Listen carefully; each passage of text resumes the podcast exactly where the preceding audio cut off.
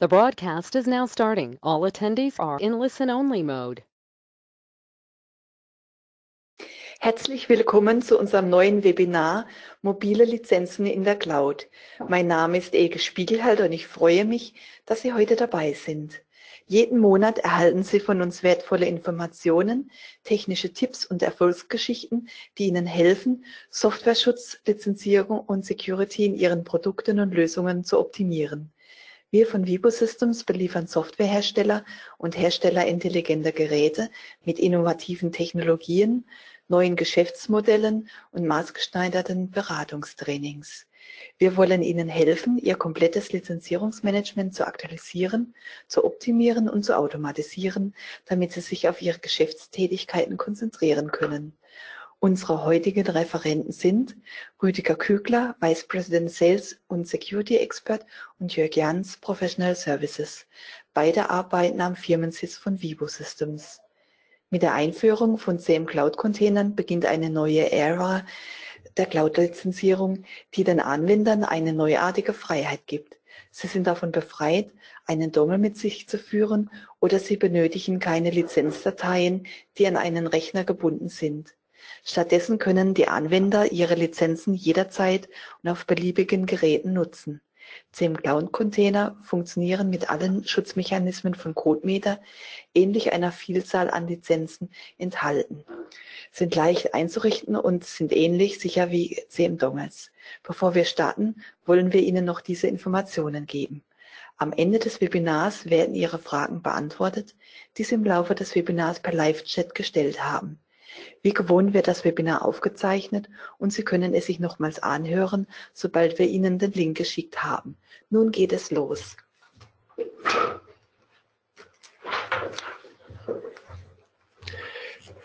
Ja, herzlich willkommen auch von meiner Seite. Mein Name ist Rüdiger Kügler und gemeinsam mit meinen Kollegen Jörg Jans schauen wir uns jetzt, jetzt mal an, wie funktioniert denn die Lizenz mit einem CodeMeter Cloud Container holen wir mal ein bisschen aus und überlegen uns, ähm, wie sieht es denn aus, wenn quasi Sie Ihre Software mit CodeMeter Schützen lizenzieren.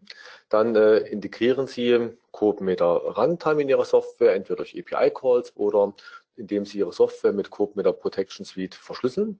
Und Sie liefern natürlich eine kleine Komponente, die CodeMeter Runtime, entsprechend mit aus.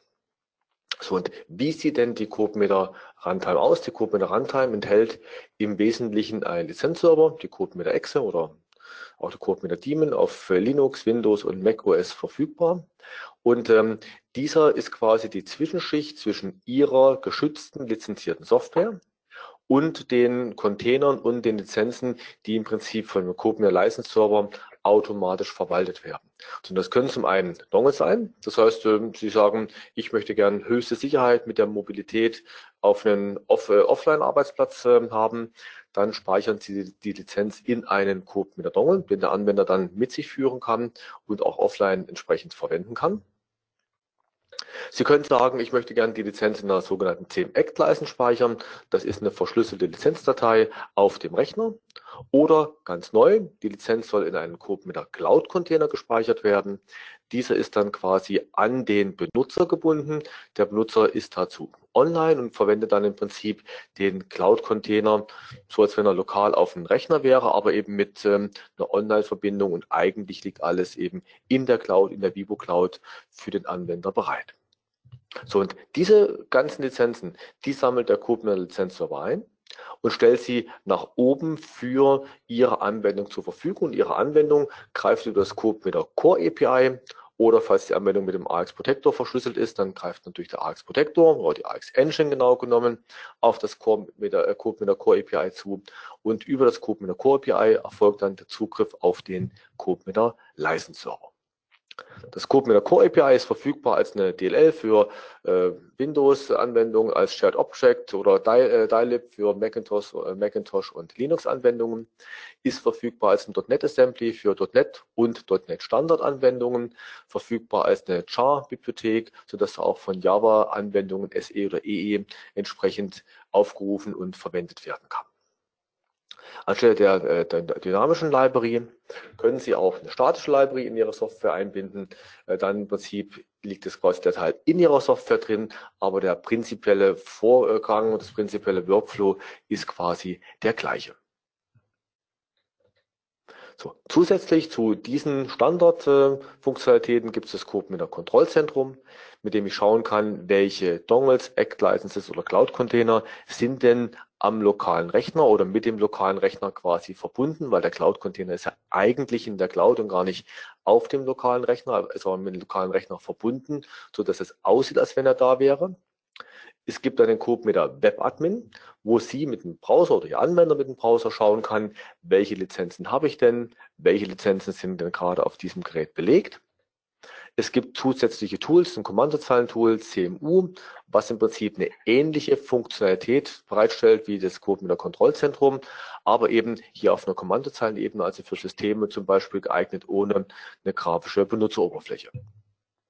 Und last but not least kann ich natürlich auch sagen, ich möchte gerne CodeMeter als Floating Lizenzserver im Netzwerk verwenden und dann greift auch der lokale Lizenzserver auf den Floating Lizenzserver im LAN oder im WAN entsprechend zu. So und äh, Jörg, wie sieht denn so der CodeMeter Cloud Container im Überblick aus?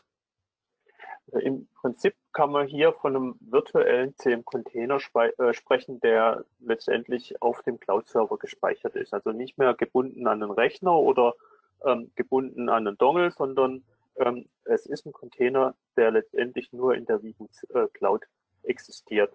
Damit die CodeMeter Runtime damit sprechen kann, äh, wird die an einen Benutzer gebunden. Das heißt, wir haben hier im Prinzip so ein bisschen Paradigmenwechsel weg von der Hardware hin zum Anwender. Ähm, und diese Bindung funktioniert dann so, dass in einer sogenannten Credential-Datei ähm, die URL für die Cloud-Instanz steht, also welcher Cloud-Server soll verwendet werden. Und dann steht in der Credential-Datei ein Benutzername und Kennwort für die Anmeldung an diesen Cloud-Server. Und äh, mit diesen Informationen kann dann die ähm, CodeMeter Runtime die Anmeldung am Cloud-Server durchführen. Das sehen wir auf der nächsten Folie noch mal ein bisschen besser. Ähm, und damit kann ich aber auch den Zugriff auf diesen virtuellen CM-Container auf jedem beliebigen Rechner oder jedem beliebigen Gerät zur Verfügung stellen, weil ich muss dann nur diese Credential-Datei in die CodeMeter Runtime ähm, importieren. Da habe ich gleich meine Frage dazu, Jörg. Wenn es auf jeden beliebigen Rechner geht, heißt das, ich kann die Lizenz dann doppelt und dreifach benutzen? Ähm, das kommt jetzt ein bisschen drauf an, wie du deinen Zugriff in deiner Anwendung implementiert hast. Wenn du alles richtig gemacht hast, Rüdiger, dann nicht. Weil ähm, normalerweise äh, macht man es ja in der Anwendung so, dass man beim Zugriff auf die Lizenz diese belegt. Und wenn sie belegt ist, dann kann nicht eine zweite Instanz von der Anwendung gestartet werden. Und damit haben wir im Prinzip auch das gleiche Verhalten äh, mit dem Cloud-Container. Von den Funktionalitäten her ist alles so, wie wir das von CodeMeter Runtime her kennen. Das heißt, wenn ich darauf zugreife, ist die belegt und wenn ich eine zweite Instanz äh, der Anwendung starten will, dann bekommt die keine Lizenz mehr, weil keine freie Lizenz mehr verfügbar ist. Das heißt, ähm, man kann dann auch nicht mehrere Anwendungen gleichzeitig starten. Von daher nein.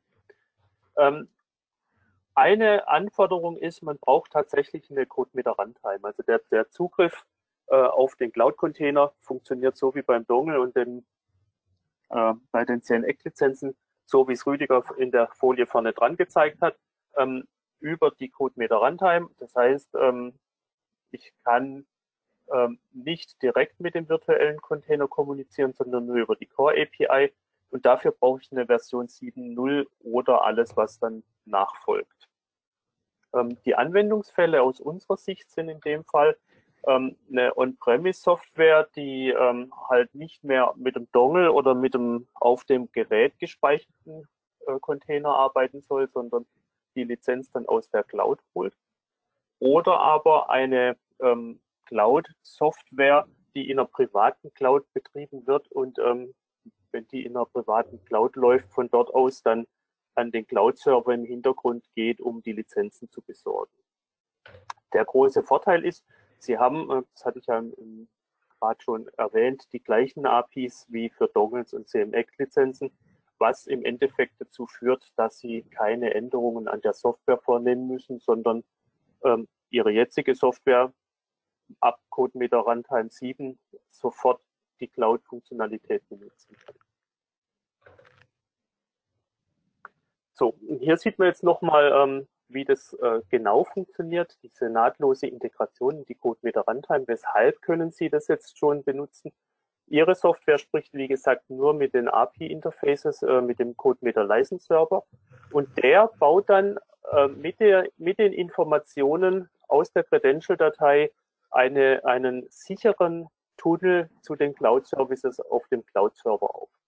Ähm, wir nutzen hier in der Standardkonfiguration HTTP, weil aus unserer Sicht der Overhead für HTTPS ähm, zu groß ist und dieser Tunnel, der hier aufgebaut wird, ähm, so sichere Daten enthält, die ähm, auch wenn die jemand mitschneiden, wird keinerlei Rückschlüsse auf die Informationen, die drin sind, ähm, enthält. Also im Prinzip wird hier ein, ein komplett sicherer Tunnel aufgebaut über dem HTTP-Protokoll und, und ähm, damit ähm, muss man nicht auf HTTPS gehen. Man kann es, ist kein Thema, aber ähm, dadurch verliert man dann halt auch ein bisschen Performance. So. Und ähm, das ist dann alles. Also Sie sehen jetzt am lokalen Computer braucht man keinerlei Lizenzcontainer mehr, keine äh, CMX-Lizenz, keinen ähm, Dongle, sondern die CodeMeter License Central erkennt am Containertyp, ah, das ist eine Cloud-Lizenz und biegt dann ab Richtung Cloud. Sehr einfach. Nachdem wir uns jetzt mal angeschaut haben, wie denn so ein Cloud-Container in der Theorie aussieht, so ein bisschen noch die Frage, wie sieht denn der Workflow aus, wie sehen die Prozesse aus, die sich hinter so einem Cloud-Container ähm, befinden. So, und äh, da haben wir unser Tool, die Copia License Central, mit der Sie Lizenzen erzeugen, ausliefern und verwalten können. Wenn Sie bereits Dongles oder Softlizenzen einsetzen, dann haben Sie vielleicht Ihr License auch schon einen Einsatz, haben die in ein bestehendes ERP, CRM-System vielleicht auch schon integriert. Schauen wir uns gleich noch an. So parallel dazu gibt es dann den CodeMeter Cloud Server, auf dem im Prinzip die Lizenzen liegen, die dann vom Anwender verwendet werden können. Und wie schon gesagt, Sie haben vielleicht Ihr SAP, Ihr Salesforce oder Ihr CRM-System, Ihr ähm, anderes ERP-System und äh, sagen, da möchte ich gerne Lizenzen erzeugen oder Sie verkaufen was. Der Verkauf führt dann dazu, dass vom System getriggert wurde, hier ist die Lizenz XYZ mit der Artikelnummer 12345 verkauft worden. Daraufhin erzeugen wir einen Freischaltcode, das sogenannte Ticket, und das wird dem Kunden entsprechend zugeschickt. So, der Kunde, der hat nun ihre geschützte Software und startet die geschützte Software und dann stellt natürlich die Software fest, Mensch, ich habe keine Lizenz.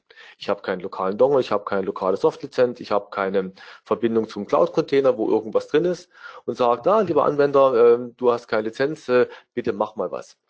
So, und dann quasi kann ich das Ticket eingeben. Der Software Activation Wizard kann nun erkennen, ah, hier gibt es die Option, eine Cloud-Lizenz zu machen. Vielleicht ist es nur eine Cloud-Lizenz, dann biege ich gleich ab. Vielleicht habe ich auch die Option gegeben, dass der Kunde zwischen Cloud-Lizenz, Soft-Lizenz und Dongle wählen kann. In dem Falle frage ich zuerst als Software Activation Wizard, oh, ich sehe gerade, das Ticket enthält alles drei. Was möchtest du denn haben? Möchtest du gerne mobil in der Cloud sein? Möchtest du gerne offline mit dem Dongle arbeiten? Möchtest du das ganze Prinzip an deinen Rechner gebunden haben, weil kein Dongle vorliegt? So, und äh, ich sage, dann trifft der Kunde die Entscheidung. In unserem Beispiel werden wir dann eine reine Cloud-Lizenz machen, sodass die Entscheidung im Prinzip schon klar ist. Ich möchte heute eine Cloud-Lizenz machen. Und dann nimmt der Software Activation Wizard das Ticket, spricht mit dem Gateway und spricht im Prinzip mit der License Central und mit der Code mit der Cloud. Das heißt, die Lizenz wird dann in der License Central aktiviert und wird dann quasi in die Cloud übertragen.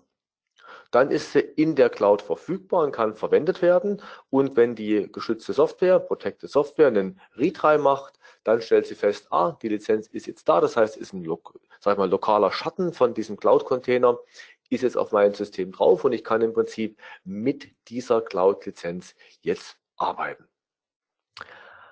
Alternativ zu dem Verfahren gibt es auch ein Lizenzportal, über dem ich die Lizenz aktivieren kann oder einen sogenannten Auto-Update-Trigger, mit der ich eine Lizenz auch automatisch im Hintergrund von der License Central auf äh, die der Cloud, auf den der Cloud Server übertragen kann. Das hängt so ein bisschen von den Prozessen ab. Habe ich jetzt zum Beispiel ein Endkundenprodukt, was ich nur alleine in meinem eigenen Online-Shop verkaufe und mein Kunde hat bereits einen Account. Dann geht der Kunde in den Account, äh, kauft mein Pokémon Go zum Beispiel und äh, ich weiß in dem Augenblick gleich, ah, das ist der Kunde Lieschen Müller und Lieschen Müller hat bei mir online gekauft. Es gibt den Account auf der Cloud schon. Also kann ich den Auto-Update-Trigger verwenden und ihr das gleich zuordnen und dann kann Lieschen Müller sofort spielen, ohne dass sie irgendein Ticket zieht und irgendwas machen muss. Habe ich jetzt zum Beispiel meine Reseller integriert, das heißt sowas wie einen Mediamarkt, sowas wie einen Amazon, dann ist typischerweise der Verkaufsweg ja, der Anwender geht für mich erstmal als Hersteller anonym zu seinem Händler der Wahl, zum Beispiel Amazon, kauft dort die Lizenz für mein Spiel Pokémon Go, erhält dann eben mein Ticket, mein Freischaltcode und dann geht er nach Hause und zu Hause möchte er gerne installieren. Und das heißt natürlich, dass quasi zum Zeitpunkt der Erzeugung des Tickets steht natürlich noch nicht fest, bekommt das jetzt Liesje Müller, bekommt das äh, Jörg Meyer, bekommt das Jörg Jans, äh, Rüdiger Kügler, wer bekommt das Ticket. Das heißt, diese Verheiratung von der Lizenz in dem Cloud-Container kann natürlich erst bei der Aktivierung beim Endanwender erfolgen und nicht schon bei der Erzeugung der Lizenz durch den Hersteller. Oder habe ich so Prozesse wie ich verkaufe eine Software an Businesskunden. Dann habe ich ja typischerweise die Rollen Einkäufer, Administrator, Anwender. So der Einkäufer, der bestellt entsprechend die Lizenzen. Ähm, die landen dann als Lieferschein beim Administrator. Das heißt, der hält das Ticket, kann das Ticket dann in sein Lizenzportal entsprechend hinzu, zu seinen Accounts hinzufügen. Und dann kann er die eventuell den Benutzer zuweisen oder dem Benutzer eins von dem Ticket weitergeben und sagen, lieber Anwender, ähm, Jörg Jans, hier ist dein Ticket, bitte aktiviere die folgende Lizenz und der Admin sieht dann im Prinzip, welche Lizenzen sind bei welchen Kunden. Und so ist natürlich immer die Frage, welche von diesen drei Möglichkeiten ist denn die optimale Lösung? Bei, wie gesagt, Direktverkauf im Online-Shop ohne Partner, ohne Reseller, der Auto-Update-Trigger eine gute Möglichkeit im Falle von Enterprise Software immer das Lizenzportal für die Verwaltung und im Falle von einer Reseller-Integration, wo ich im Prinzip als An Anwender anonym meinen Freischaltcode, Ticketcode äh, erhalte, dort wie gesagt über den Aktivierungsprozess und über das Gateway, dort vielleicht die beste Waffe der Wahl. Natürlich kann ich auch alle drei Prozesse miteinander kombinieren. So, und Jörg, vielleicht kannst du zu den drei Werkzeugen noch ein bisschen mehr im Detail sagen. Ja, Rüdiger hat jetzt im Prinzip schon ähm, sehr viel über die äh, verschiedenen Möglichkeiten erzählt. Äh, die Werkzeuge, die wir dann zur Hand haben, wären im Prinzip ganz normalen Software Activation Wizard. Das heißt, Sie äh, implementieren in Ihrer Software ähm, die, die, Aktivierung, die Lizenzverwaltung, ähm, die Abfrage vom Ticket ähm, und gehen dafür dann über die äh, Gateway-Schnittstellen, die wir zur Verfügung stellen, ähm, gegen die CodeMeter-Leistenzentren das funktioniert jetzt nicht nur mit Cloud-Containern, sondern eigentlich mit jedem Containertyp. Das kann man ähm, schon immer machen. Das ist eigentlich auch nichts Neues. Aber gerade im Zusammenspiel mit ähm, Cloud-Containern, wo ja eine Online-Verbindung sowieso vorhanden ist, ähm, kann man das natürlich besonders schön einsetzen, weil da braucht man sich keine Gedanken über irgendwelche Offline-Prozesse machen. Die ähm, Software kann die Aktivierung immer direkt gegen Leistenzentren durchführen mit den Gateways. Zweite Möglichkeit ist dann die browsergestützte Möglichkeit äh, mit dem Portal. Das heißt, ähm, der Anwender kann sich dort anmelden, er verwaltet seine Lizenzen, äh, er verwaltet seine Tickets. Äh, Sie können ihm im Hintergrund Tickets zuweisen, dann sieht er nur, was er hat, wenn er sich angemeldet hat. Ähm, und damit kann man dann die Lizenzen, ähm, so wie man es vom Webdepot her kennt, übertragen in den Cloud-Container. Auch das unterstützt alle Containertypen, auch nichts Neues. Ähm, hier hat man halt noch diese zusätzliche Verwaltungsschicht ähm, mit dem Reseller-Modus, was äh, Rüdiger vorhin erläutert hat. Ähm, und dann haben wir noch den Auto-Update-Trigger, Auto schweres Wort, der ähm, im Hintergrund auf der CodeMeter Leistenzentrum läuft und das automatisch macht. Ähm, kann man äh, im Zusammenspiel mit dem Software Activation Wizard natürlich auch von, aus der anderen Richtung machen.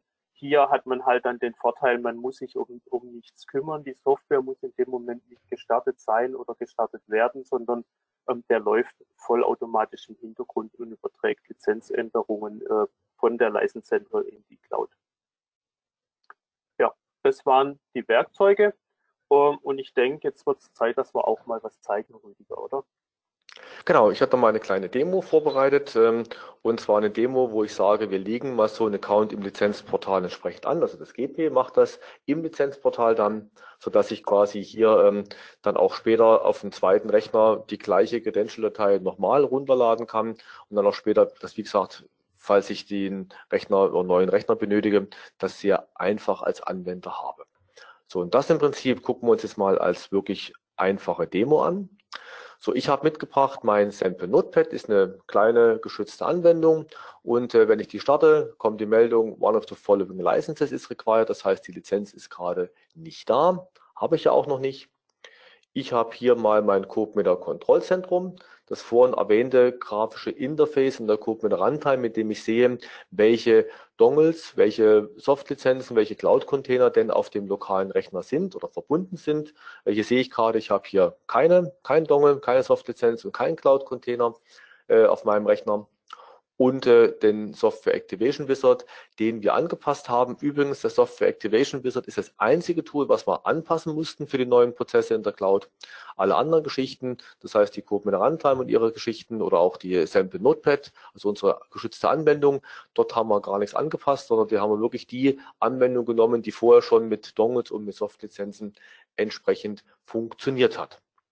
So was habe ich noch vorbereitet. Vorbereitet habe ich noch, äh, ich bin schon mal im Mediamarkt gegangen und habe mir dort die Lizenz gekauft. Natürlich virtuelle Mediamarkt, hat ja aktuell nicht auf, äh, zumindest nicht hier. Und ähm, im Prinzip habe ich hier meinen Freischaltcode, meinen Gutscheincode schon bekommen, mit dem ich jetzt die Lizenz dann entsprechend aktivieren kann, aktivieren möchte. So, und das ist mal so die Grundvoraussetzung. Also ich habe die Software runtergeladen, installiert, ich habe im Mediamarkt den Freischaltcode gekauft und wir sehen auch auf dem Rechner ist noch nichts drauf, quasi Reset, alles bei Null. Also ich starte meine Software. So, die Software stellt jetzt fest, ah, die Lizenz ist nicht da, startet den Software Activation Wizard, habe ich jetzt hier mal zum manuell starten eingebaut. So, und jetzt im Prinzip kommt die Frage, ähm, oder stellt er fest, aha, der ist eine Cloud-Lizenzierung, was hier drin ist, und äh, sagt, äh, hast du denn, also, lieber Kunde, hast du bereits einen Cloud-Account, dann können wir den verwenden. Oder falls nicht, dann im Prinzip erzeugt er hier einen neuen Cloud-Account. Da sage ich, okay, create new Cloud-Account. So, und dann im Prinzip sagt er, wie ist denn das Ticket, was du entsprechend gekauft hast? Das habe ich jetzt schon mal vorbereitet, Copy und Paste. So, und dann im Prinzip kann ich hier sagen, Benutzername, äh, Rudi, ups, Rudi underscore 007, Passwort, mh. Mhm. Nochmal. So, die Passwortregeln können Sie definieren. Weil im Prinzip der Account ist ja im Lizenzportal auf Ihrer Seite. Das heißt, auch die Kundendaten, die wir hier sehen, die wir hier erfassen, liegen im Prinzip in Ihrem Lizenzportal, was wahlweise bei Ihnen liegen kann oder von Vibu als Auftragsdatenverarbeitung äh, entsprechend gehostet werden kann. Aber es sind im Prinzip Ihre Daten, die äh, auf Ihren Server liegen. Und ähm, quasi, ich kann dann noch meine E-Mail-Adresse angeben, rk.vibu.com, für den Fall, dass ich mein Passwort entsprechend vergessen habe. Auch hier können Sie natürlich festlegen, sollen weitere Daten erfasst werden. Also wir haben jetzt mal die Minimalvariante, Benutzername, Passwort, E-Mail-Adresse verwendet. Natürlich könnten Sie auch sagen, ich hätte gerne die Schuhgröße, ich hätte gerne die Augenfarbe, ich hätte gerne äh, Ort, Postleitzahl etc. pp. Und was wir hier sehen, wir lassen das Ticket hier entsprechend schon relativ früh im Prozess eingeben, was aus unserer Sicht so ein Anti-Spam-Feature ist, dass man nicht beliebig viele Accounts durch einen Roboter erzeugen lassen kann. Ähm, den kann man auch weglassen. Das ist so eine Frage, wie Sie gerne Ihre Prozesse gestalten äh, möchten. Durch im Prinzip das Ticket haben wir jetzt uns hier die Überprüfung der E-Mail-Adresse gespart. Natürlich auch hier Doppel-Opt-in, alle Optionen möglich. Ich gehe jetzt weiter und sage Create Cloud Account. Und jetzt im Prinzip spricht das Gateway zuerst mit der Code mit der Cloud, erzeugt dort den neuen Account und sagt, okay, hier ist ein neuer Account mit dem neuen Cloud-Container. Dann spricht das Gateway nochmal mit der License Central, nimmt das Ticket und sagt, alle diese Lizenzen sollen jetzt in diesen folgenden Cloud-Container aktiviert werden. Die Lizenzen werden aktiviert, sind dann quasi in der License Central markiert als jetzt sind sie aktiviert und zwar in dem Container 140 Schauen wir uns die Nummer an. Äh, die weiß ich natürlich noch nicht, weil der ist ja neu erzeugt worden.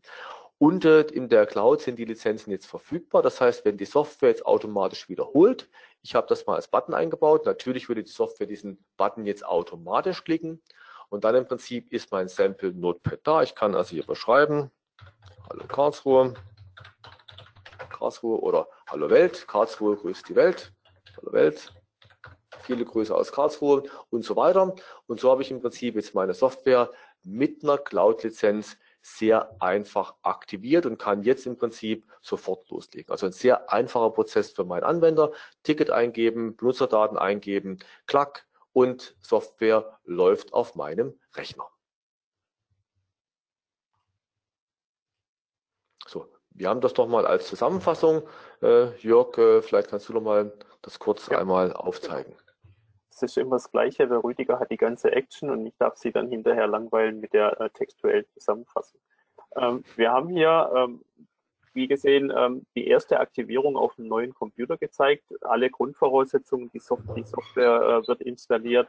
Ähm, beim ersten Start wird festgestellt, das, was ich benötige, um zu äh, laufen, ist nicht da. Ähm, der Anwender selbst hat auch noch gar keinen Account in der Cloud, aber er hat schon seinen Freischaltcode. Und jetzt kommt halt genau dieses Thema. Ich lege mir einen neuen Account an mit dem Ticket. Dazu hat man einen Dialog, wo, wo diverse äh, Informationen abgefragt werden können.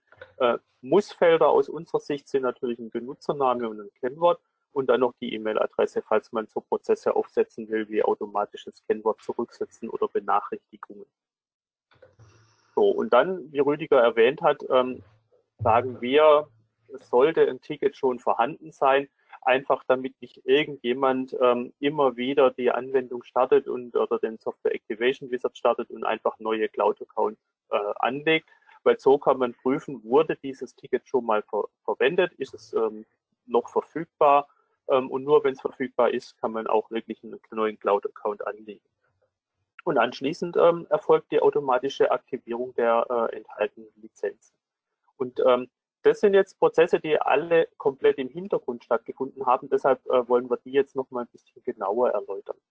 Ähm, der erste Schritt ist, das Gateway erzeugt tatsächlich mit den Informationen, die angegeben wurden, einen neuen Account im Lizenzportal.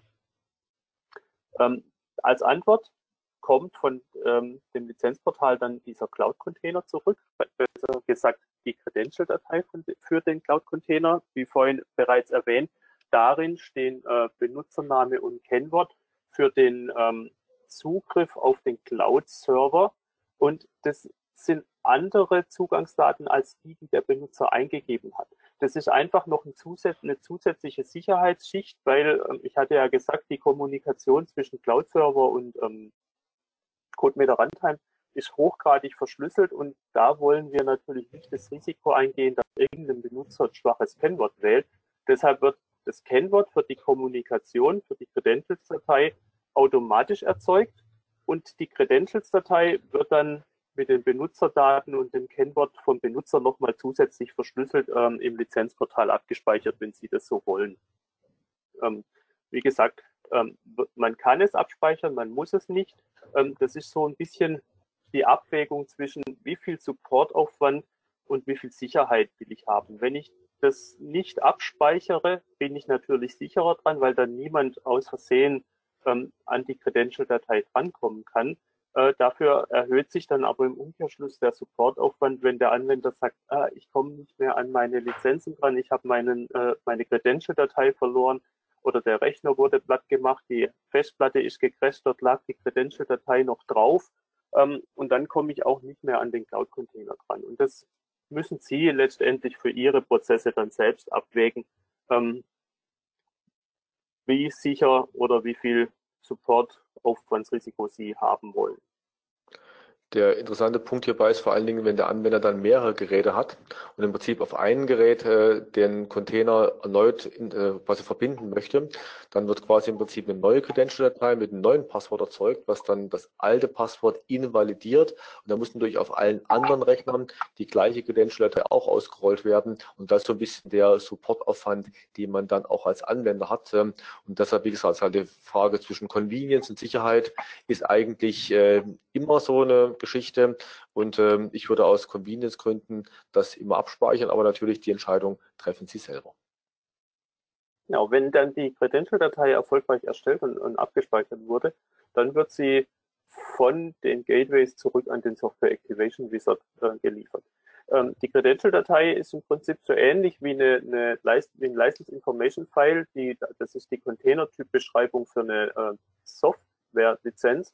Der Unterschied ist, die License Information File, ähm, also diese Beschreibung, die ist für jeden, äh, für einen Container auf jedem Rechner identisch, währenddem ähm, das Credential-Datei, äh, die Credential-Datei natürlich für jeden Benutzer individuell ist. Das heißt, äh, deshalb wird die äh, zurückgeliefert, kann dann aber ganz normal über die schon bekannten Mechanismen eingespielt werden. Also hier hat man keinen Anpassungsaufwand mehr in der Software.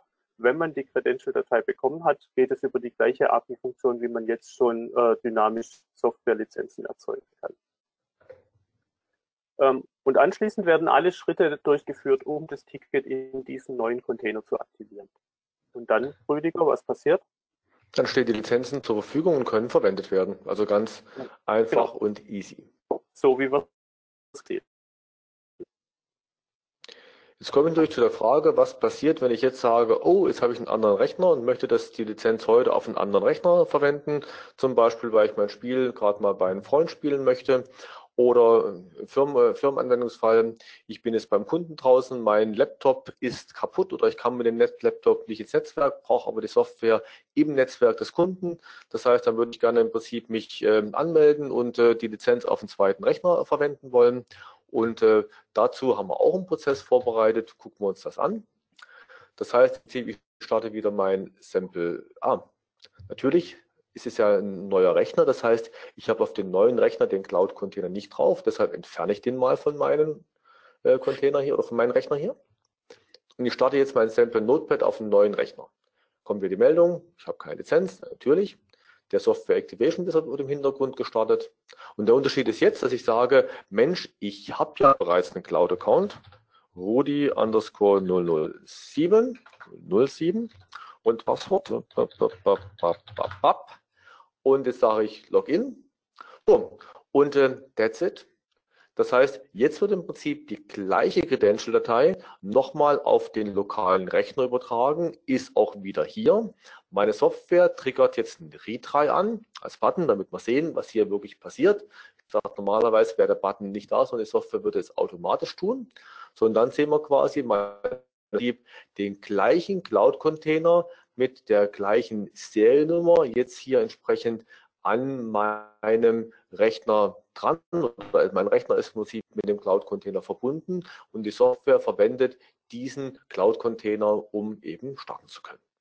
Das heißt also, auf einem neuen Rechner oder auf einem zwei weiteren Rechner war der Prozess noch einfacher als auf einem äh, komplett äh, neuen System äh, mit einem neuen Lizenz. Ähm, genau. Vielleicht eine kleine Zusammenfassung von dir, Jörg. Genau, also wie wir gesehen haben, in dem Fall muss ich nur die äh, Software installieren und beim, beim ersten Start wird erkannt, ah, ich habe noch keine Lizenz, aber jetzt kann der Benutzer sagen, ja, ich habe aber die Lizenz ja schon ähm, aktiviert, ich habe ja schon einen Cloud-Account, das heißt, äh, ich muss nur Benutzername und Kennwort angeben, dann wird vom Lizenzportal über die Gateways die dort abgespeicherte Credential-Datei ähm, zurückgeliefert. Die wird vom Software Activation Wizard äh, importiert. Damit steht der Container wieder zur Verfügung auf diesem System und ich kann die Lizenzen instantan verwenden. Und das funktioniert halt deshalb so schnell und so gut, weil die Lizenzen ja nicht in der Credential-Datei gespeichert sind oder in dem CM Cloud-Container gespeichert sind, sondern in der Cloud und die, der Cloud-Container nur auf die Lizenzen in der Cloud verweist. Und deshalb kann man das so sehr schnell ähm, auf jedem beliebigen System aufsetzen. Genau, also ja. wirklich, wirklich ein ganz, ganz einfacher Prozess auch an dieser Stelle. Wir haben versprochen, wir schauen uns auch an, was passiert denn, wenn eine Lizenz geändert wird. So, und in dem Fall haben wir jetzt mal den Prozess rausgepickt. Ähm, was ist denn, wenn ich als Hersteller den Anwender bereits kenne und ich möchte diesem Anwender die Lizenz quasi direkt äh, geben. Das heißt, ich habe also jetzt kein Ticket, was ich irgendwie im Mediamarkt oder über Amazon kaufe oder auch kein große Firmensoftware, wo der Admin das hin und her schieben soll, sondern was ich habe eine 1 zu 1 Beziehung direkt zwischen mir als Hersteller und meinem Endkunden. Ich weiß, wer der Endkunde ist und ich möchte ihm die Lizenzänderung quasi direkt in seinen Cloud-Container übertragen. Auch das haben wir mal ein bisschen vorbereitet. In meiner Software gibt es eine Zusatzfunktion, die Funktion Change Font. Und im Prinzip, die Funktion ist noch nicht freigeschaltet, deshalb kommt auch die Meldung hier, dass die Funktion Change Font nicht verfügbar ist. Ich beende mal die Software. So, das heißt, ich bin jetzt der Softwarehersteller und als Softwarehersteller möchte ich jetzt dem Kunden, in dem Fall ist die Kundennummer 8000, habe ich nämlich vorhin quasi äh, nachgeschaut. Das heißt, der Kunde ruft an und sagt, meine Kundennummer ist die 8000 und ich hätte gerne für mich die Erweiterung von dem Change Font. Also als Softwarehersteller melde ich mich hier entsprechend an und sage, okay, entweder ich gucke erstmal nach, ob denn der Kunde wirklich das schon bestellt hatte, was er hatte. Ich suche also für die Kundennummer 8000. 8000, stelle fest, der hat im Prinzip hier schon einen Auftrag. In der, ein, in der einen Auftrag, da ist quasi unser Cloud-Container drin, die 140. Dort ist eine Lizenz drin, und zwar eine, und zwar das Sample Notepad. Ich sehe, das ist die Basisvariante. Okay, wunderbar. Also gehen wir hin und sagen, wir machen jetzt einen neuen Auftrag für den Kunden 8000. So und sagen, wir wollen das quasi direkt dem Container zuweisen. Jetzt weiß die License Handler ja, welche Container, in dem Falle genau einer, hat denn der Kunde. Ich klicke hier auf Plus. Jetzt weiß ich, dass meine Cloud-Lizenzen sind die, die auf 101 enden. Äh, das heißt im Prinzip, ich habe das Basismodul und das Change Font Modul. Also er will die Erweiterung Change Font haben. Okay und okay. Loading Assigned Container. Wunderbar. Okay und okay. Das war das, was ich als Softwarehersteller jetzt getan habe, um im Prinzip eine Erweiterung an den Kunden zu verkaufen. So, unser Kunde geht jetzt einfach hin und startet die Software erneut. Bevor wir das machen, schauen wir uns einmal an, was denn eigentlich wie der Container aussieht. Und da sehen wir im Prinzip, auf dem lokalen System ist jetzt so das Abbild von dem Cloud-Container, 140 Bindestrich, daran erkenne ich auch quasi, wie so ein, dass das ein Cloud-Container ist. Und da drin sehe ich auch, ich habe von meiner Firma Sample Company genau eine Lizenz, nämlich das Sample Notepad Basismodul 201000. Das ist jetzt drin. So, jetzt gehe ich hin und sage, ich starte meine Software. Die Software startet im Hintergrund den Software Activation Wizard. Und der Software Activation Wizard schaut jetzt quasi nach, gibt es denn eine Lizenz, die dem Container zugewiesen ist, die ich quasi automatisch übertragen muss. Das heißt, wir sind also hier beim Software Activation Wizard und Gateway, äh, was übrigens auch mit einer 10 Act License in der gleichen Art und Weise funktionieren würde. Er hat festgestellt, ja, ich musste was machen, äh, gibt noch eine Meldung aus Licenses are ready to use. Die würde natürlich ihre reale Software nicht ausgeben, sondern würde dann einfach hingehen und würde sagen, ich starte die Software und wenn ich jetzt hier irgendwas tippe, Hallo Welt,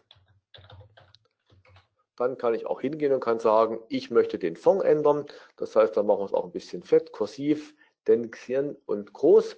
Und dann haben wir im Prinzip auch hier die Funktionalität bei uns entsprechend freigeschaltet.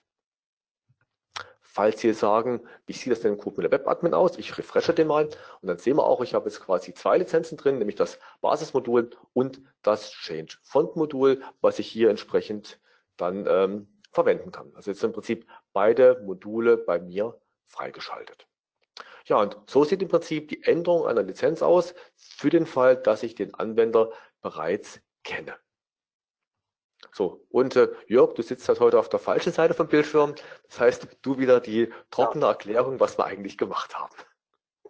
Ja, da stellt sich zuerst mal die Frage, wann muss eine, wann, wann muss eine Lizenz eigentlich geändert werden oder was verstehen wir unter einer Änderung von einer Lizenz? Und da ähm, haben wir verschiedene äh, Punkte identifiziert aus unserer Sicht. Das eine ist, ähm, der Kunde sagt, ich brauche diese Lizenz nicht mehr. Also er storniert wirklich den Auftrag, er hat ihn aber schon ähm, aktiviert oder ähm, Menschen machen Fehler, irgendwie wurde versehentlich was Falsches ausgeliefert, äh, der Kunde hat es aktiviert und, und erkannt, äh, das ist nicht das, was ich bestellt habe. Das heißt, ähm, er ist im Besitz einer Lizenz, aber er darf sie eigentlich nicht mehr haben. Das heißt, ich muss die entfernen. Und ähm, da bietet die CodeMeter License Central das sogenannte Entziehen an oder das Withdraw. Damit habe ich einen Prozess, wie ich eine Lizenz ähm, automatisch aus einem Container entfernen kann. Das ähm, heißt, Jörg, Jörg, ich könnte damit, also auch wenn ein Kunde nicht zahlt, ihm einfach die Lizenz wegnehmen. Genau. Also wenn die Zahlungsmoral vom Kunden ähm, gegen Null geht, dann könnte man auch aktiv eine Lizenz wieder entfernen. Das finde ich cool und wenn wir mit der Folie fertig sind, denke ich, das sollten wir uns heute noch anschauen, wie das funktioniert. Aber Genau. äh, wie gesagt, ich habe dich unterbrochen, sorry. können wir kurz zeigen. So, andere Änderung ist natürlich äh, tatsächlich die Veränderung einer Lizenz. Also Kunde kauft eine Basisversion und will dann ab, äh, aktualisieren auf Enterprise, weil er die Software so toll findet. Oder zusätzliche Funktionalitäten benötigt und irgendwas freigeschaltet werden muss. Das heißt, bei der Änderung ähm, empfehlen wir zu sagen, wir nehmen einen Replace. Das heißt, die bestehende Lizenz wird im Prinzip aus dem Container entfernt und die neue Lizenz wird dann anschließend programmiert. Und beim Hinzufügen von neuen Funktionen, das war ja das, was wir gerade gesehen haben, ähm, wird ähm, einfach eine neue Lizenz ausgestellt und die wird ähm, an den Container gebunden. Das muss man nicht zwangsläufig so machen, aber gerade äh, in dem Zusammenspiel mit Cloud-Container, wenn ich sowieso die ganze Zeit online bin, dann empfiehlt sich äh, solange die Möglichkeit es besteht, äh, besteht, es auch direkt an den Container zu binden, weil dann habe ich ähm, diese schönen automatischen Prozesse. Weil diese ganzen Änderungen sind dann auch als sogenannte Auto-Updates verfügbar. Und ähm, die Auto-Updates, die werden dann von der CodeMeter License Central immer dann ähm, ausgeführt, wenn dieser Container irgendwas tut. Ähm, äh, als Aktivierungsoptionen neben dem Auto-Update haben wir dann noch ähm, manuelle Aktivierung im Lizenzportal. Ähm, das, was ich gerade erzählt habe, automatisch aus der geschützten Software über Software Activation Wizard oder Gateway. Dort kann ich die Auto-Updates problemlos machen. Ähm, oder im Hintergrund über den ähm, Auto-Update-Trigger. Da sind, die sind im Prinzip ähm, beide analog von der Funktionalität her. Der eine läuft halt getrieben vom Anwender. Immer wenn er die Software startet, wird geprüft, ob es was Neues gibt. Und der Trigger prüft periodisch im Hintergrund, unabhängig vom Start der Software, ob jetzt neue Lizenzen zur Verfügung stehen. Also das sind die, die Prozesse, die wir haben, um das ähm, um Lizenzänderungen durchzuführen äh, und dann, die geänderten Lizenzen auf das System zu übertragen. So, aber jetzt wolltest du nochmal das Entziehen zeigen, Rüdiger. Genau, das heißt, wir sind nochmal Softwarehersteller und sagen, wir haben jetzt den Kunden identifiziert mit seiner Bestellung.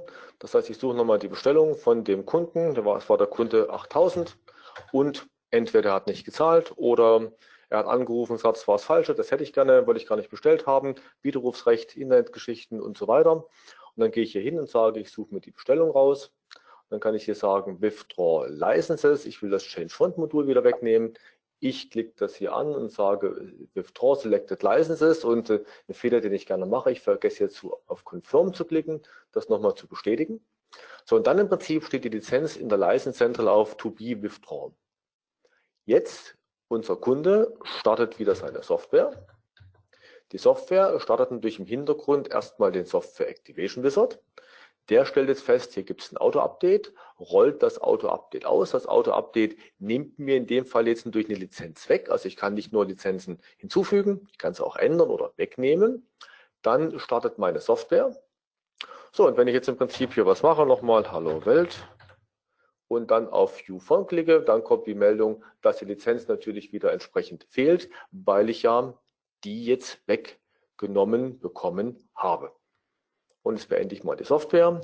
Und äh, wenn ich auch im Webadmin nachschaue, dann sehen wir, Steuerung R, dass die Lizenz Change Font jetzt weg ist und ich nur noch die Basislizenz in meinem Cloud-Container entsprechend drin habe. Ja, und äh, so im Prinzip kann ich eben Lizenzen nicht nur hinzufügen, sondern eben auch eine Lizenz wieder wegnehmen. Das, das Gute an der Stelle ist, ähm, dadurch, äh, obwohl das jetzt lokal auf diesem einen Rechner gemacht wird, ähm, es ist ja nur eine, eine Schattenkopie. Ähm, die Aktion selbst wird im Cloud-Container äh, im, auf dem Cloud-Server durchgeführt. Das heißt, auf allen anderen Rechnern, wo diese Credential-Datei auch verwendet wurde, äh, ist diese äh, Änderung auch instantan verfügbar. Das heißt, ich muss da nichts irgendwie manuell synchronisieren oder sonst irgendwas tun. Es funktioniert sofort. Genau. Lizenzportal.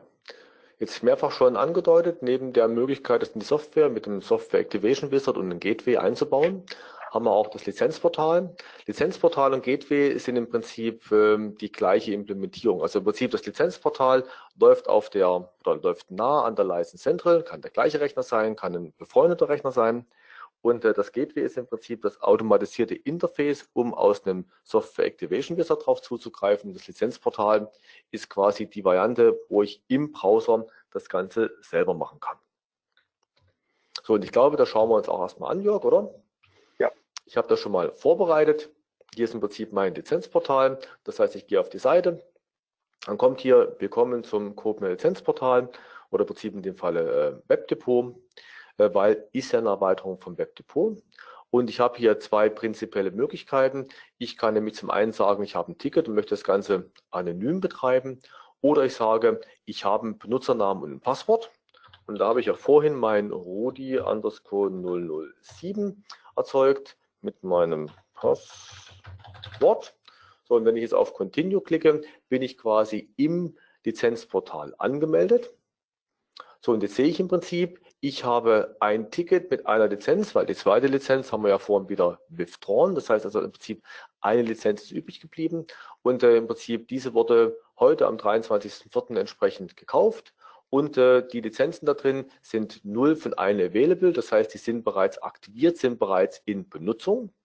Und wenn ich auf My Licenses gehe, dann sehe ich quasi, welche Lizenz das ist, nämlich mein Sample Notepad, Basic Module Single User und die ist in dem Container 140 Bindestrich und so weiter. Die ist entsprechend aktiviert und ich sehe auch, wann ich die entsprechend aktiviert habe. Und das ist im Prinzip so die Funktionalität. Ich sehe eben meine Tickets, ich sehe meine Lizenzen und sehe entsprechend, wo die sind. Bei einer Soft-Lizenz sehe ich noch den Rechnernamen, bei dem Dongle sehe ich die Seriennummer vom, äh, vom Dongle.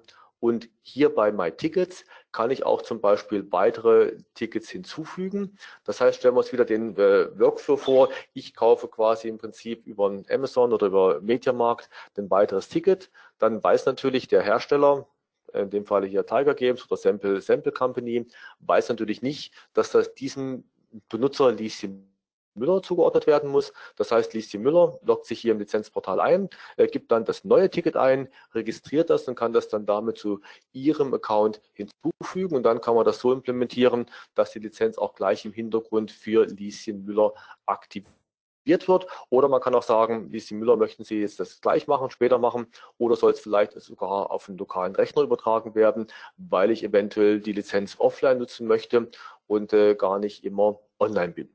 So und so im Prinzip sehen mal die Basisprozesse im Lizenzportal aus. Natürlich anpassbar an Ihre Vorstellungen, Ihre Wünsche. Habe ich jetzt einen Reseller, den ich verkaufe? Verkaufe ich nur im Direktgeschäft? Mache ich eine Mischung aus beiden? Fall Reseller oder Mischung aus beiden habe ich immer die Möglichkeit, manuell Tickets zu registrieren. Beim Direktverkauf kann die entsprechend entfallen. Habe ich jetzt hier eine zweistufige Verwaltung, dass ich quasi einen Admin habe, der auf alle Lizenzen einer Firma einen Überblick hat mit Anwendern, die dann nur ihre Teile sehen oder gerade so Geschichten wie ich habe einen äh, Professor, der kaufte einen 30er Pack an Lizenzen, die er für die Demo in seiner äh, für seine Studenten benötigt. Die, dann weist er im Prinzip jeden Studenten ein Ticket zu. Der Student kann das auf seinen lokalen Rechner oder in seinen Cloud-Account entsprechend aktivieren und dann entsprechend entsprechend für ein Jahr, also für die Zeit, wo er im Prinzip in der Hochschule ist oder an der Schule ist, dann entsprechend verwenden. Nach einem Jahr läuft es ab. Der Professor bekommt 30 neue Lizenzen und vergibt die an die 30 nächsten Studenten. Und so haben wir halt hier eine ganze Masse an Anpassmöglichkeiten, eben vom einfachen Portal für Endanwender mit und ohne Reseller-Integration, Portale für Firmenkunden und Portale speziell im Educational-Bereich, was im Prinzip technisch dem Firmenkundenportal sehr ähnlich ist. Es gibt den zentralen Menschen, der verwaltet, einmal der Admin, auf der anderen Seite der Prozessor, äh, Professor und es gibt im Prinzip dann die Studenten oder Anwender, die die Lizenz verwenden. So und äh, übliche Spielchen, äh, Jörg, ähm, du auf der falschen Seite des, des Monitors, das heißt, ich durfte wieder zeigen und du musst die trockene Erklärung erzählen. Genau, also wie Rüdiger gesagt hat, äh, das Lizenzportal ist in, in erster Lesung erstmal eine Erweiterung vom Webdepot. Das heißt, ich habe grundsätzlich alle Funktionen, die das Webdepot zur Verfügung stellt, aktivieren von Lizenzen, zurückgeben von Lizenzen, alles, was man benötigt, um Lizenzen aus CodeMeter License Central in einen lokalen Container auf ein System zu übertragen oder in einen Cloud-Container zu übertragen. als Erweiterung kommt dann die Benutzerverwaltung dazu fürs im Lizenzportal. Ähm, und hier haben wir zwei Möglichkeiten. Das eine ist die integrierte Verwaltung. Ähm, dort wird dann auch ähm, besteht die Möglichkeit, den Cloud-Container oder die Credential-Datei abzuspeichern, sicher abzuspeichern, so dass man die auf äh, anderen Rechnern wiederherstellen kann. Ich habe hier aber auch die Möglichkeit, an, äh, mich an bestehende Single-Sign-On-Lösungen anzubieten. Also wenn, wenn Sie ähm, schon eine Single-Sign-On-Lösung in Ihrer ähm, Firma einsetzen, dann äh, will der Benutzer sich natürlich nicht permanent neu anmelden, sondern er meldet sich einmal an und im Hintergrund passiert das automatisch. Und dafür gibt es ja die entsprechenden Standardprotokolle OAuth, OAuth2, SAML. Ähm, und die kann man dann entsprechend auch mit dem Lizenzportal verknüpfen und dann kann die Anmeldung, die dort verwendet wurde, weiterverwendet werden. Ähm, man kann Benutzer verwalten, wie wir gerade gesehen haben, kann einem Benutzer Tickets zuweisen. Das kann er entweder selber tun oder Sie können das im Hintergrund tun oder ein Administrator kann das im Hintergrund für einen Benutzer tun. Und ich sehe dann alle Lizenzen, die ich zur Verfügung habe. Ich sehe, ob sie aktiviert sind, äh, wohin sie aktiviert wurden. Ähm, ich kann sie zurückgeben. Also dann kommen wieder die Standardfunktionen vom Webdepot, die ich dann halt über die Administrationssichten vom Lizenzportal aus ansteuere. Ähm, Rüdiger hatte es erwähnt, wir haben hier die Möglichkeit, auch eine zweistufige Verwaltung zu machen, also Admin, Benutzer oder Reseller, äh, Professor, Student. Also hier gibt es verschiedenste Spielarten. Das ähm, kommt auch immer auf die Anforderungen und die Prozesse drauf an. Ähm, und wenn das, was wir im Standard nicht haben, nicht ausreicht, äh, dann hat man auch die Möglichkeit, ähm, die entsprechenden Erweiterungen als Professional Services Projekt implementieren zu lassen. Wenn Sie zum Beispiel sagen, wir brauchen eine dreistufige Verwaltung, weil wir haben den Reseller, dann den Admin beim Endkunden oder den Admin beim Firmenkunden und dann den Benutzer hinten dran, auch die Sachen sind natürlich möglich. Also im Prinzip zweistufig muss nicht das Ende der Fahnenstange sein. Genau, so und damit sind wir auch schon am Ende bei unserer Zusammenfassung. Und äh, im Prinzip, äh, was auch Jörg schon mehrfach erwähnt hat, wir haben die gleichen Prozesse für alle Containertypen. Das heißt also egal, ob äh, Sie sich entscheiden, ich möchte den Dongle verwenden, den äh, Soft-Lizenz, also die CMX-License, oder ich möchte einen Cloud-Container verwenden, um meine Lizenzen zu, zu speichern. Für die Integration in Ihre Software ist es quasi komplett äh, identisch und der Prozess für eine äh, neue Änderung oder neue Lizenzen und für Lizenzänderungen sind auch identisch. Sie gehen die License Central, erzeugen ein neues Ticket oder Sie gehen die License Central und ändern eine bestehende Lizenz entsprechend ab. Und wie gesagt, in der geschützten Software ist überhaupt nichts zu ändern. Die einzige Anpassung, die wir hier für die Demo heute gemacht haben, ist im Prinzip im Gateway gewesen, weil ich mit der Cloud reden muss und quasi im Software Activation Wizard, um diese neue Funktion bitte Cloud Account erzeugen, äh, um den entsprechend zu integrieren. Implementierung, das sind quasi die einzigen Änderungen, die wir wirklich hier im Vorfeld von unserer Demo heute hier machen mussten.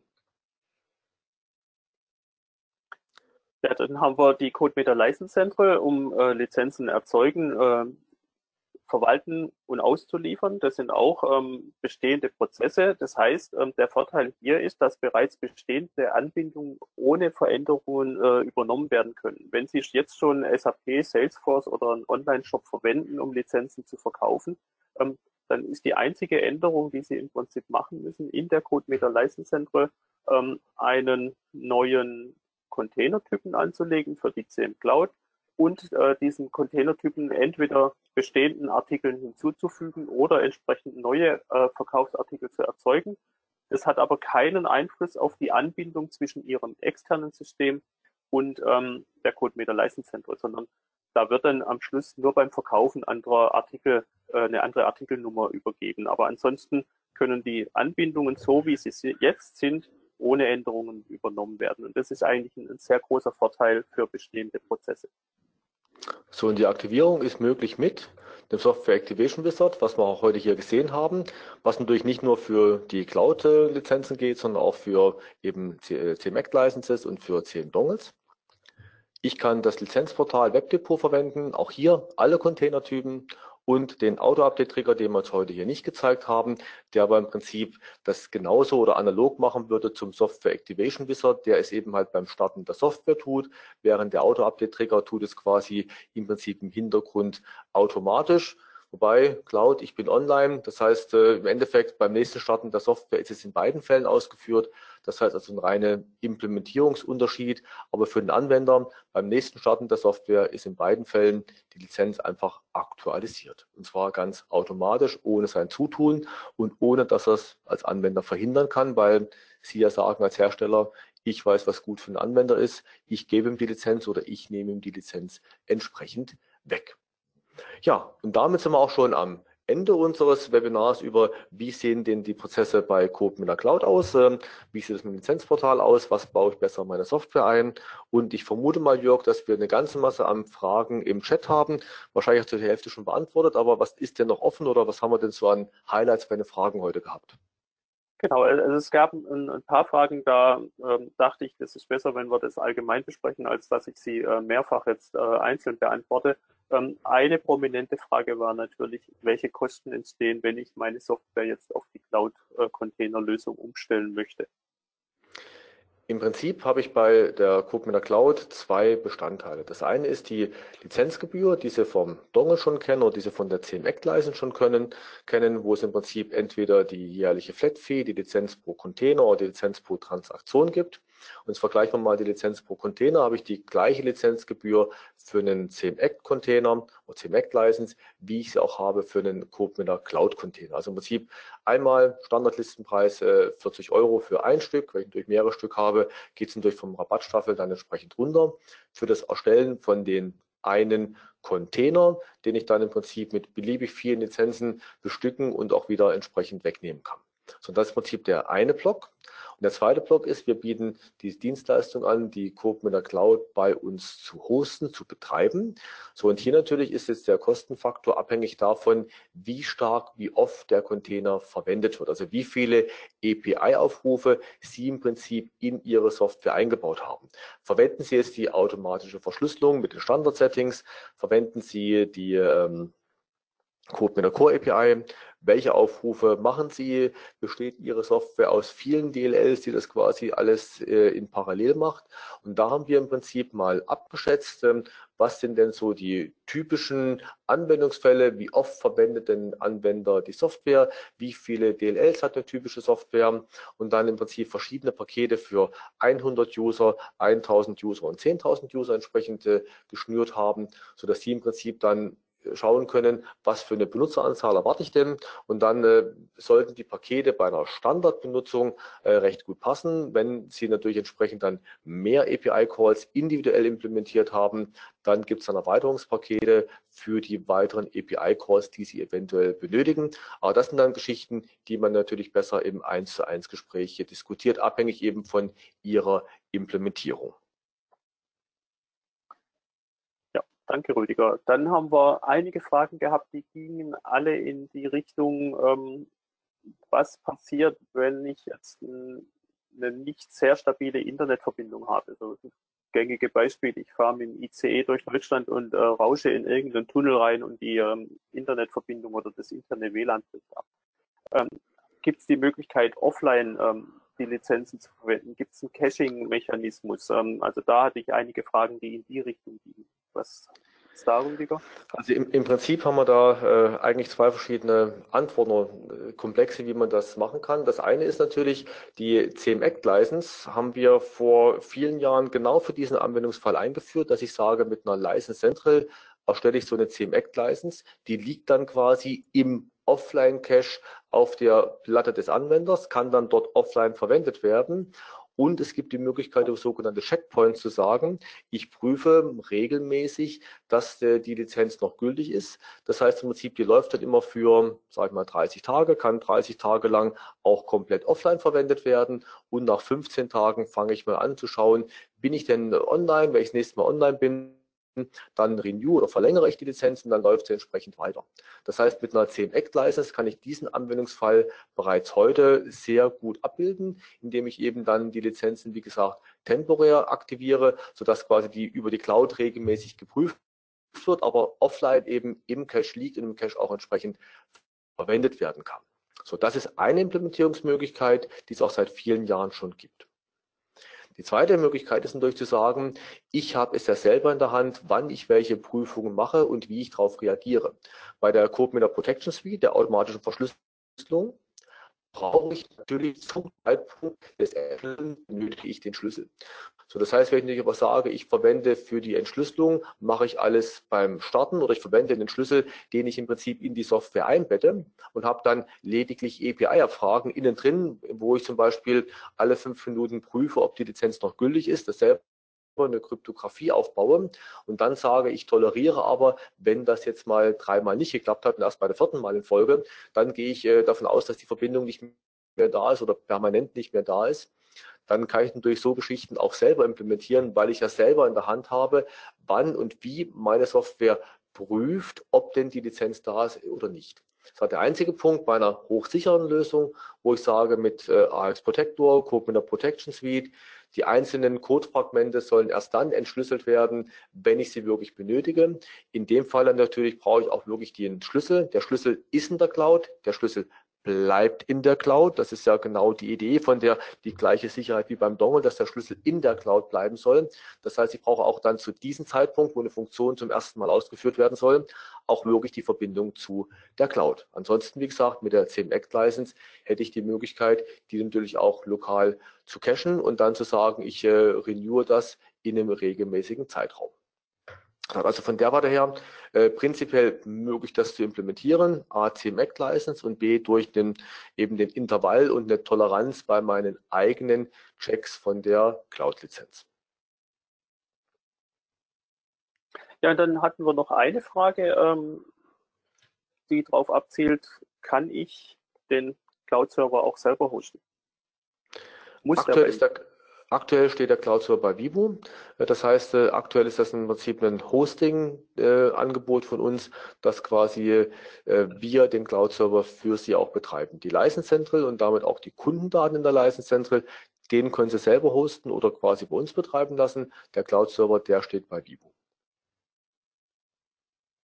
Gut, danke Rüdiger. Das waren alle noch offenen Fragen. Ähm, das heißt, aus meiner Sicht sind wir durch. Ich bedanke mich sehr herzlich für die Aufmerksamkeit. Ich hoffe, wir konnten Ihnen ähm, einiges Interessantes erzählen und ähm, sehen uns dann irgendwann irgendwo in irgendeinem Projekt wieder. Danke für Ihre Aufmerksamkeit. Bleiben Sie gesund und einen schönen Tag.